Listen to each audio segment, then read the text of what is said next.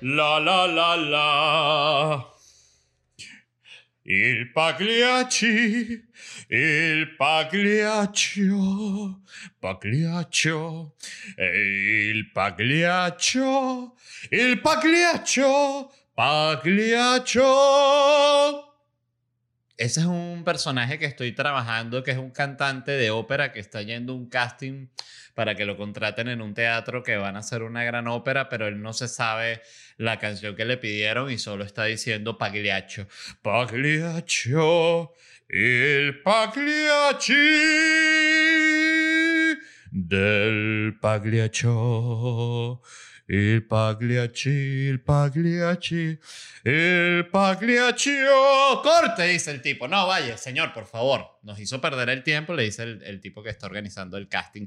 Bienvenidos al episodio 85 de Bla, bla, bla. Muchísimas gracias a todos los que están escuchando, desde donde sea que estén escuchando. Y no estoy hablando de lugar del mundo, que sé que están en todas partes sino desde la plataforma. Si están en YouTube, gracias, por favor suscríbanse al canal, se les suplica.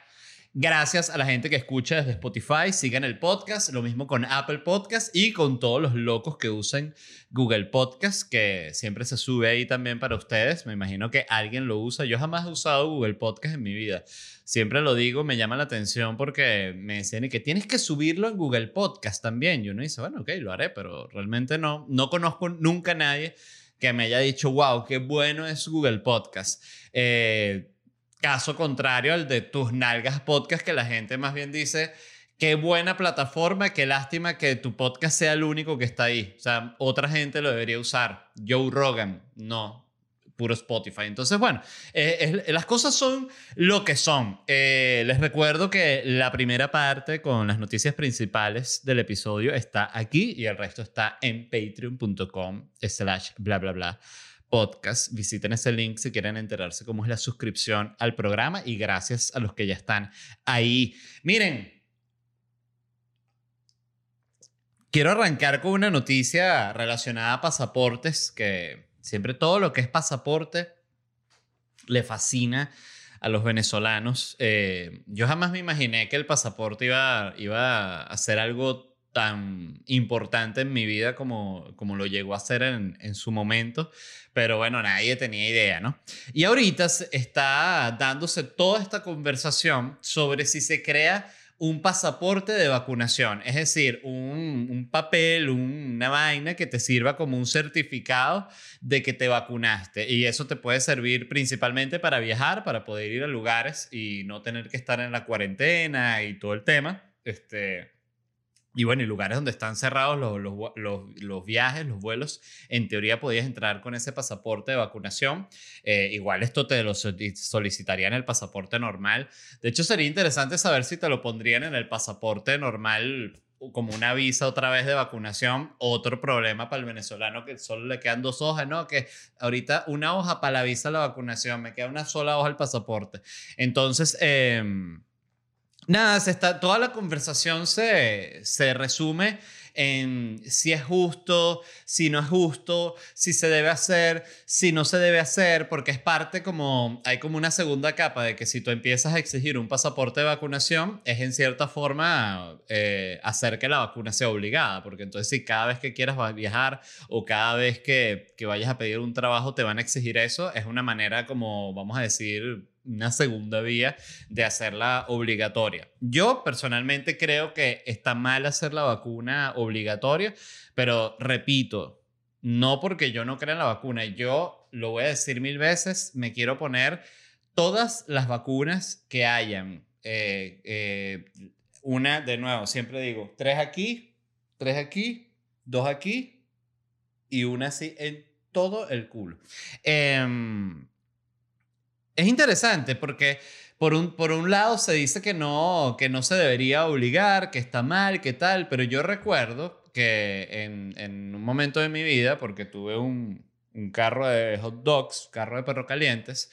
Yo solo comenté, lo conté en el podcast de José Rafael Guzmán. Estoy, estoy pensando escribirlo y desarrollarlo bien para mi próximo stand porque es uno de esos cuentos, eh, bueno, que define una parte de mi vida el haber tenido un carro de perro calientes y haber trabajado efectivamente en la calle. Eh, no, no que sí, que no, que, que la universidad de la calle, cuando la gente dice no, o, que tú tienes calle y tal, no, yo trabajé en la calle, este, que, que bueno, me parece que es lo más calle que hay antes de ser un mendigo. Este, que además ustedes también saben, me fascina el mundo, el fondo mendiguil. Y, cuando me saqué el certificado de salud que te tenías que sacar para poder trabajar en, con alimentos, manipulando alimentos, te exigían la vacuna del tétano y recuerdo que era totalmente normal, no era como que, ay, qué horrible, nadie, ay, y te exigieron la vacuna. No, no, o sea, todo era normal. Claro, esto era una época no pre-internet, pero cuando internet no tenía ni de vaina la fuerza y, la capacidad de influencia que tiene ahorita en la gente.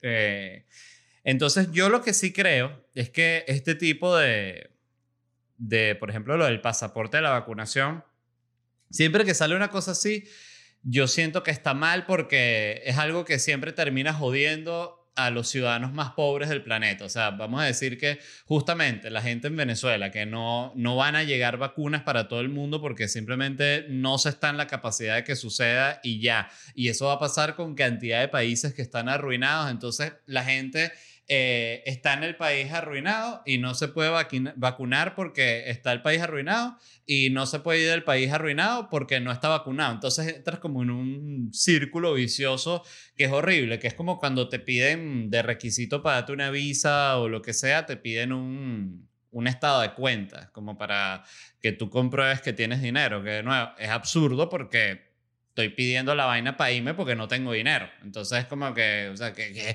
qué, me estás haciendo? ¿Qué quieres que te diga? O sea, estoy mamando, hermano, por favor. O sea, sincérate y pon un letrero que diga, no se aceptan pobres. Y tú dices, ah, ok, ya, entonces, ya aquí no entendí, no entro, es lo que quiero decir. Em, fíjense que este, a mí siempre me ha parecido interesante ese tema porque yo recuerdo que cuando cuando veo por primera vez en mi vida los requisitos para la visa eh, americana, este, vi que tenías que presentar un estado de cuenta y yo en ese momento, la verdad, estaba, digamos que bastante justo. pero yo quería pedir la visa porque y quería hacer un viaje a Nueva York. Este, esto fue todo. Lo, yo tuve un momento en el que tuve mi primera obra de stand-up que fue Mi País, Tu País que fue junto a José Rafael Guzmán y Briseño y George Harris. Este, y esta obra para mí fue como un antes y un después económico, o sea, pero realmente fue un cambio impresionante que más nunca se dio en mi vida, un cambio así tan, tan exponencial, creo, a nivel de dinero. O sea, eso recuerdo que pasé de, estar ganando, coño, cualquier vaina, o sea, bueno, no, de estar ganando un sueldo bajo, a estar ganando lo que para ese momento era un muy buen sueldo. O sea, yo recuerdo que en el momento, y no recuerdo ni cuánto era eso, pero era más o menos una cosa así, como que yo ganaba 3 millones de bolívares y cuando a la obra le empezó a ir bien, empecé a ganar 28 eh, millones de bolívares. O sea, el cambio fue así. Y, claro, cuando tú estás ganando 3, que eso es lo interesante, porque en ese momento 3, de nuevo, no era un coño, pero ya yo tenía mi vida organizada en base a 3. Y yo pagaba mis cuentas con 3, toda una vida miserable, pero bueno, 3 aquí, 3 aquí, con 3 llego, ya, me paga uno y medio, llego 3. Entonces, cuando se multiplicó así, bueno, yo me sentía millonario. Igual seguía siendo un pelabola, pero era un, un millonario en comparación al pelabola previo que era. Y decidí pedir la visa, no decidí, me convenció mi novia del momento, que se lo voy a agradecer toda la vida, para que yo pidiera la visa americana, que yo no quería pedir porque, de nuevo, yo revisé los requisitos y vi que pedían eh, el, el, estado de cuenta, y yo dije, no, bueno, cuando yo pida esa visa, el tipo me va a decir, mira, chamo, a ti no te da vergüenza venir para acá a pedir esa visa con esa, esa cuenta de banco dando pena. Eso es lo que yo me imaginaba. Y yo, como, que es lo interesante además porque mm, yo yo tuve un origen, o sea, el, de mi familia, eh, yo siento que yo tuve una muy buena educación. O sea, mi papá es un, artista y por ese lado tuve como una, criación, una crianza muy libre. Y mi mamá es una mujer muy culta, muy leída y por ese lado tuve como... Sí, tuve, me siento, tuve una crianza y una niñez y una en general el contacto con mi familia fue muy rico culturalmente siempre, hasta el día de hoy. O sea, nosotros siempre que hablamos estamos hablando de cine, estamos hablando de películas, estamos hablando de libros, es normal. Este, como el tuit de ese super mamón que se viralizó, que era que el tipo decía que mientras ustedes eh, ven Netflix, yo me reúno con mi familia y leemos La Divina Comedia junto a la chimenea Nine, así que todo el mundo, todo el internet se burló de él y, y con toda razón. Que son de esas cosas que es como que yo no sé si él lo hizo seguramente con buena intención, pero no hay forma de que hay ciertas cosas que no hay forma de que tú las digas sin quedar como un imbécil. Esa es la pura verdad. Y, y el punto es que, bueno, como les digo, tuve una, una crianza muy rica culturalmente, pero siempre estábamos quebrados económicamente, siempre estábamos pelando. Y, y bueno, y uno cuando ha estado mucho tiempo eh, justo económicamente, eso empieza a ser una mella en tu seguridad, porque es normal que siempre el pobre es rechazado. Entonces yo, mi chip era, ¿para qué yo voy a pedir la visa para ir allá a que me rechacen y sentirme mal? Prefiero no pedirla. Y esta novia me dijo, no seas imbécil, tú vas a ir y vas a pedir tu visa, pues esa visa se la dan a todo el mundo. Y yo dije, bueno, ok. Entonces recuerdo que estaba muy, muy nervioso la primera vez que pedí la visa americana y le pedía consejo a todo el mundo. ¿Y qué digo? Y todo el mundo me, me daba un consejo distinto. Di que vas para Disney y di que vas para tal y di que tal. Y hubo un amigo que me dijo, di que, di, ¿a qué vas tú? Me dijo, yo quiero ver stand-up. Ah. Di eso, di que quieres ir a ver stand-up. Y yo dije, ah, bueno, ok. Y recuerdo clarito que haciendo, estaba haciendo la fila, ¿no? Para ya el día que me tocó la cita, para ir a pedir la visa americana, y, y veo que habían eh, tres taquillas, ¿no? Eh, en, en, en, un, en la del medio había un hombre y en las otras dos de los lados habían dos mujeres. Y estas mujeres estaban negándole la visa a todo el mundo. Y las dos mujeres tenían una cara de culo y unas caras de mala. Y yo vi, por ejemplo, estos dos casos. Tenía enfrente a, a un grupo de, de, unas chamitas que estaban como que se iban jun todas juntas a estudiar en Estados Unidos. Y estaban, pero más contentas, no podían, no, y chama, vamos a ir para tal. Y después que sí, que no, nos, nos vamos para qué, y después vamos a ir tal, haciendo planes, pero estaban gozando una bola. Pasaron a su cita y la tipa les dijo, se me van a lavar ese culo, su visa está negada. Y las chamas se fueron llorando. No, ¿qué tal? ¿Pero qué? Y no íbamos a pasar. Nada, las mandaron para la mierda. Y yo me quedé angustiado porque en mi cabeza yo dije, oye, ya va, yo siento que estas muchachas, estas adolescentes seguramente tienen más dinero que yo porque ellas se están yendo a estudiar a Estados Unidos. Yo estaba, bueno, yo me quería ir de unas vacaciones, una semana. Eh, y después pasó una señora que le estaban pidiendo una visa para llevarla a Estados Unidos, aquí a Estados Unidos a operarla y, y la tipa, está, o sea, estaba la persona pidiendo la visa y estaba la señora enferma aquí en una silla, una vieja literalmente muriéndose. O sea, ella se estaba muriendo ahí, o sea, le quedaban como tres días de vida, o sea, que era aprobar esa visa, montarla de avión para ver si, si daba chance de salvarla. Y la tipa, la mujer de, de la taquilla, dijo, para ver, acércala así a la, a la vieja enferma, pégala a la taquilla. Y pegaron a la señora así, a la señora enferma así muriéndose, la pegaron a la taquilla y la mujer de la taquilla esta se paró así sobre el vidrio así y puso las manos así en la mesa y la observó bien así como para ver si, si estaba mintiendo, si estaba como como si era una vieja que estaba actuando, que estaba muriendo para ir a, a, a morirse en Estados Unidos. O sea, era una, cosa tan absurda y le negó la visa también, que yo ahí yo me quedé impactado. Dije, mierda, o sea, esto está fuerte. Y ahí dije, me la van a negar. O sea, no hay forma, si no se las dieron a estas y no se la dieron a esta vieja que se está muriendo, o sea, no hay forma. Y el tipo del medio se veía amigable. O sea, él estaba como que, tú, él sí aprobaba. Tú ves que la gente, gracias, su visa está. Ay. Y yo decía, ay, por Dios, así estaba. Eh, rezaba, soy ateo, pero rezaba, decía, por favor, que me toque el tipo este. Y estas coño madres me van a negar la visa. Y de repente, ¡pum! salió mi número y era con el señor. Y le dije efectivamente, me dijo, ¿a qué vas a Estados Unidos? Y yo le dije, quiero ir a ver stand-up. Y el tipo fue súper amable y me dijo como que, ah, pero ¿y eso? Qué, qué raro, justo ver, ah, específicamente ver stand-up y tal. Y, sí, es que yo soy comediante. Le dije, ah, qué interesante, ¿y en qué trabajas y tal? Y yo le dije, no, trabajo en, en esto que se llama el Chihuire Bipolar y ahí medio chapié, puede ser un proyecto bien famoso. Y le dije, y trabajé también en Isla Presidencial. Y el tipo conocía Isla Presidencial, qué suerte. me dijo, ay, yo vi Isla Presidencial, sí, ah, very funny, yes. Y visa aprobada. Y lo mismo fue cuando, cuando, cuando pedí la visa de trabajo para mudarme aquí a Estados Unidos que te dan como una, una especie de, sí, una residencia temporal, una visa de trabajo que te dura tres años. Em, y también cuando fui a la entrevista, eh, la mujer estaba como que revisando todos mis papeles, la, fui a la cita en, en España, fue eso. Y, y, ella en determinado momento me preguntó, y que mira, veo aquí que viviste en, México tres años. Eh, y yo le digo, sí. Y me dice, ajá, ¿y por qué te quieres mudar? Y también le fui honesto y le dije, oye, porque México siento que nunca terminé como de encontrar mi camino y creo que en Estados Unidos me pudiese ir mejor eh, en muchas formas. Y ella se quedó que, mm", me dijo, tu visa está aprobada. Y yo, viste, el poder de la honestidad. También, bueno, es que hay veces que tienes que pedir la visa de turismo porque efectivamente quieres ir al país a quedarte y no vas a decir que te quieres quedar.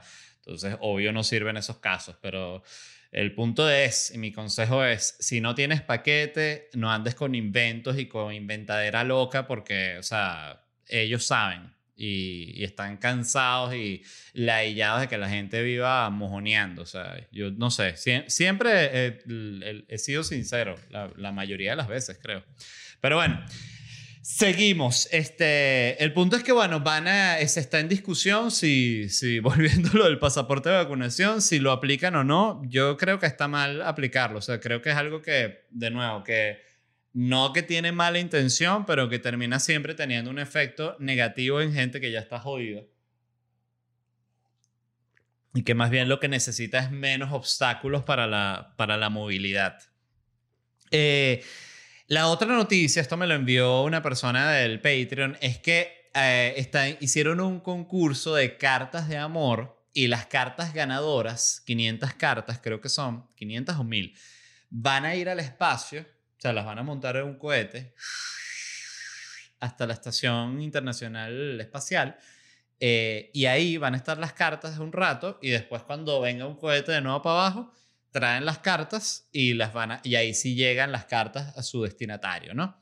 Eh, para que sean como que las primeras cartas que van al espacio y regresan a la Tierra. Me pareció como un concepto un poco rebuscado, pero me pareció interesante más bien para terminar, para escribirle a una persona terminándole a tu novia o tu novio la mandas para el espacio y cuando la persona es súper ilusionada, ay, ya llegó mi carta del espacio, es para terminarla y termina llorando.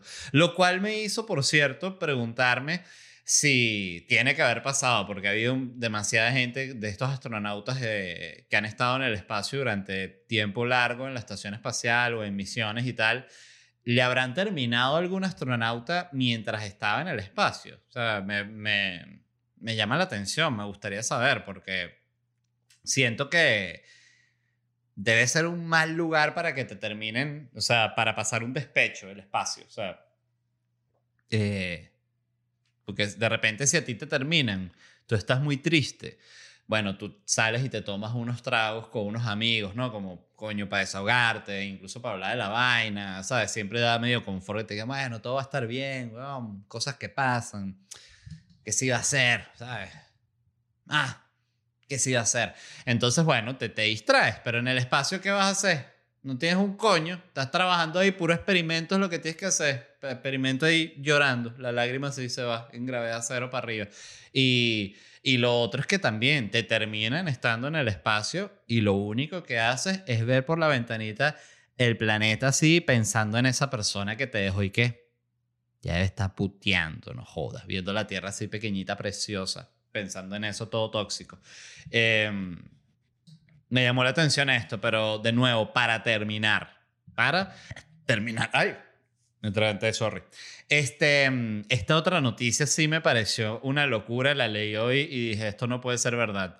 Eh, vuelve Don Francisco a la televisión, o sea, por si hay fanáticos de Don Francisco escuchando, que estoy 100% seguro. Es más, estoy 100% seguro de que no hay un solo fanático de, San de Don Francisco escuchando. Eh, y bueno, entonces vuelve a la televisión Don Francisco con un programa en CNN porque, bueno, es un buen momento para viejos verdes en la televisión, definitivamente. Esto muestra que la gerencia de CNN en español es joven, ¿no? O sea, que dijo, oye, ¿qué, qué talento puede refrescar la pantalla? Y alguien dijo, ¿qué tal Don Francisco con 80 años? Y dijeron, es verdad, contrátalo, contrátalo. Y bueno, Don Francisco regresa a la televisión con 80 años. Yo siento que estas vainas están mal, lo debo decir. O sea, creo que ya hay un momento en el que, coño, sobre todo en televisión,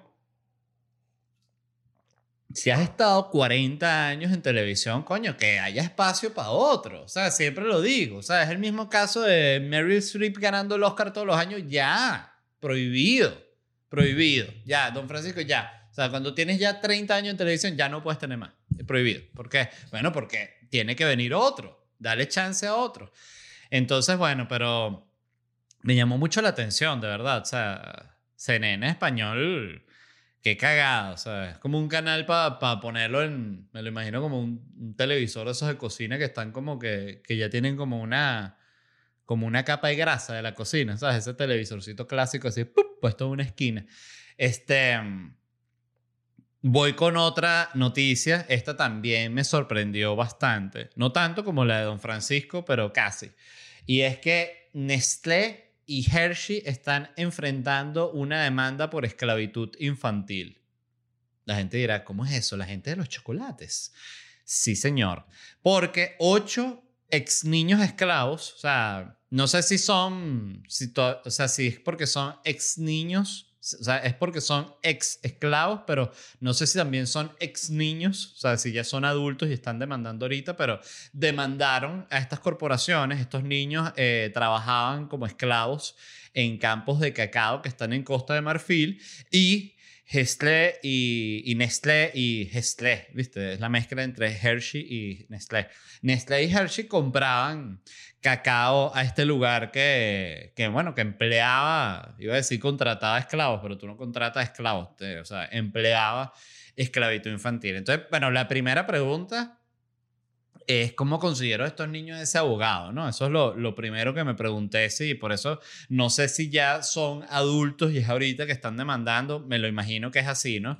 Y, y por otro lado, yo me imagino que los ejecutivos de- Nestlé se, van a lanzar la clásica, oye, mira, nosotros no sabíamos que, que esa gente estaba usando esclavos, o sea, sí nos llamó la atención los precios que eran prácticamente imposible de creer y si pensamos y bromeamos entre nosotros y dijimos, oye, pero esto, esta, esta gente, este presupuesto que están usando esclavos y nos cagamos de la risa y dijimos, ojalá no estén usando esclavos, pero no averigüen, no averigüen. Y efectivamente sí estaban usando esclavos y por eso ese cacao era tan barato. Entonces, eh, piensen esto, que es interesante. Quizás usted eh, en algún momento le tocó un Hershey o le tocó cualquier chocolate Nestlé con un chocolate que lo agarró a las manitos de un niñito esclavo. Fíjense, ¿no? Es como un viaje en el tiempo.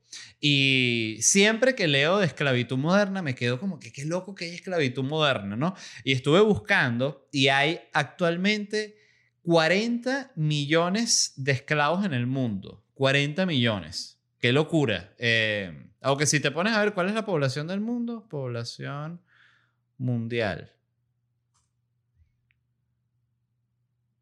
7.700 millones de personas. Entonces, ¿qué porcentaje de la población es esclava? Sería regla de 3, 7.700 por 100, eh, 40 millones. Entonces, 40 por 100 entre 7.700. Entonces, 40 millones. Disculpen, voy a sacar la cuenta aquí para saber qué porcentaje de la población 40 por 100 entre 7.700 millones. Exacto, 7.700 1, 2, 3, 1, 2, 3. A ver. El 0.5% de la población mundial es esclava actualmente. Y los números exactos son, el país que tiene más esclavos actualmente es la India, está liderando en el tema de la esclavitud, 8, 8 millones. China 3.8, Pakistán 3.2, Norcorea 2.6, Nigeria 1.39. Nigeria es de esos países que siempre están todos los conteos horribles, me, he dado cuenta. Indonesia en 1.2, el Congo un millón, Rusia 800, 794 mil esclavos, esclavitos, y Filipinas 784 mil, 794 mil Rusia. Eh, Qué horrible. Estuve leyendo y bueno, y esto evidentemente dice que lo que ha cambiado con respecto a la esclavitud es que ya no hay, ya tú no firmas un papel, o sea, ya no existe eso internacionalmente como que antes que era simplemente aceptado y era como que sí, aquí están los, los papeles, tienes los papeles de ese esclavo y era como que ibas a una notaría, hacías tu cambio no, y listo. Pero ahorita no, ahorita ya simplemente es como que bueno, no, esta persona está sometida, casi siempre es esclavitud sexual, decía también que había muchísimos casos. El 71% de la población de, de esclavos de esclavitud moderna son eh, mujeres y uno de cada cuatro son niños. Este, qué vaina tan espantosa. En otro orden de ideas les quería contar que vi el documental de Britney Spears del cual todo el mundo está hablando que se llama Framing Britney Spears. Este es un documental que está en Hulu, lo hizo el New York Times. Eh, me imagino que será parte de este plan del, del New York Times de entrar más en el mundo como el streaming y de la y de la sí, de la producción ya de contenido así directamente ya bueno fuera de artículos y toda la cuestión que ellos ya tienen eh, me pareció me encantó el documental entendí por qué todo el mundo estaba hablando del documental porque estuve todo el tiempo y que ¡Ah! no qué malditos mira los que desgraciados coño de su madre mira qué perra vale ¿Cómo le va a hacer eso? Coño. O sea, todo, o sea, la vida de Britney ha sido horrible. O sea, horrible, horrible. Incluso me, me, me hizo sentirme mal por cantidad de chistes que hice de Britney, que de nuevo, está bien porque nunca, nunca, o sea, no, no, una vaina, no por hacer un chiste es una vaina tóxica, pero me quedé, me quedé muy loco de lo fuerte que fue la, la vida de Britney, me impresionó mucho los momentos en los cuales la, la rompen en cámara, que salen unas, unas tipas más malas que el coño haciéndole unas preguntas a Britney, que Britney. Y... ¿Qué se siente que tus hijos te perciban como una prostituta por cómo te han retratado los paparazzis? Y Britney que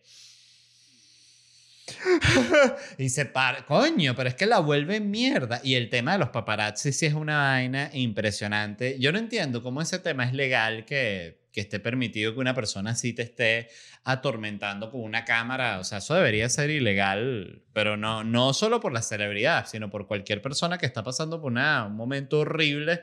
Eh, pero bueno, me imagino que también es como simplemente como son los medios y como se ha, se ha incrementado. Me dejó muy, muy loco. Este, y me impresionó también el papel que juegan los medios en, en, la creación de la, de la narrativa de lo que es Britney y cómo eso termina afectando su vida eh, real. O sea, porque está tan mal, tan mal, pero tan mal retratada que eso termina llevando, o así lo siento yo, a que en determinado momento le quiten la custodia de sus hijos y todo eso porque todo el mundo la ve como una persona que no está capacitada para hacer nada. Eh, y es muy loco todo el tema con el papá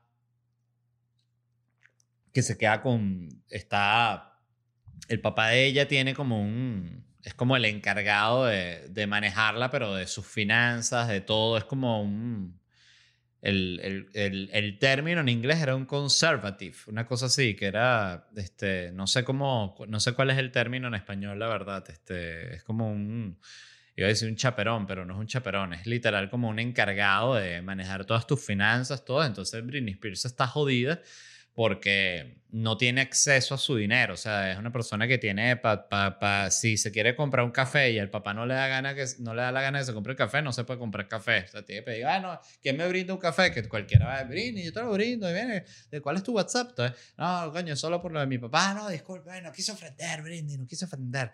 Este... Horrible, véanlo. Yo lo vi en YouTube. eh, yo me, me desuscribí de Hulu, pero lo vi en YouTube. eh, estaba por alguna razón. No, me, no sé si lo, irán a bajar. Déjenme buscar rapidito a ver si está todavía Britney Spears. Fra- framing Britney Spears. Sí, ahí está. Todavía lo pueden conseguir. está...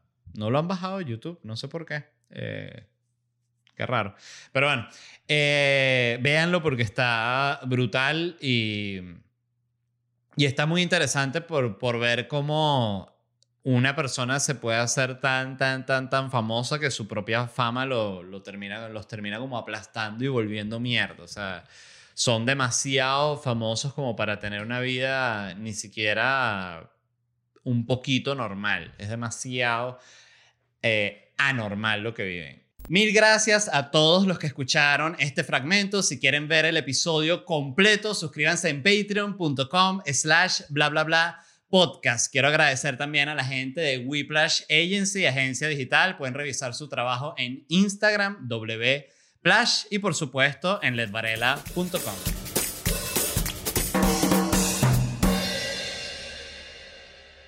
With Lucky Land slots, you can get lucky just about anywhere. Dearly beloved, we are gathered here today to. Has anyone seen the bride and groom? Sorry, sorry, we're here. We were getting lucky in the limo and we lost track of time. No, Lucky Land Casino, with cash prizes that add up quicker than a guest registry. In that case, I pronounce you lucky. Play for free at LuckyLandSlots.com. Daily bonuses are waiting. No purchase necessary. Void where prohibited by law. 18 plus. Terms and conditions apply. See website for details. ¿Estás listo para convertir tus mejores ideas en un negocio en línea exitoso? Te presentamos Shopify. Tal vez no lo sabías, pero nuestro podcast More Than Mamis es un negocio y lo empezamos por supuesto para desahogarnos y hablar sobre la maternidad, no para convertirnos en expertas de ventas y del e-commerce. Así que sí, necesitábamos ayuda para vender nuestro merch y poner en marcha nuestra tienda. ¿Y cómo suena con Shopify? Llegó otra venta. Shopify es la plataforma de comercio que está revolucionando millones de negocios en todo el mundo. Ya seas un emprendedor desde tu casa o desde donde sea, Shopify es la única herramienta que necesitas para iniciar, administrar y hacer crecer tu negocio sin dificultades. Con Shopify puedo gestionar pedidos, envíos y pagos desde cualquier lugar, brindándote toda la información y estadísticas de tus ventas al detalle. Regístrate para un periodo de prueba con tan solo un dólar al mes en shopify.com barra sonoro, todo en minúsculas. Ve a shopify.com barra sonoro para llevar tu negocio al siguiente nivel. Shopify.com barra sonoro.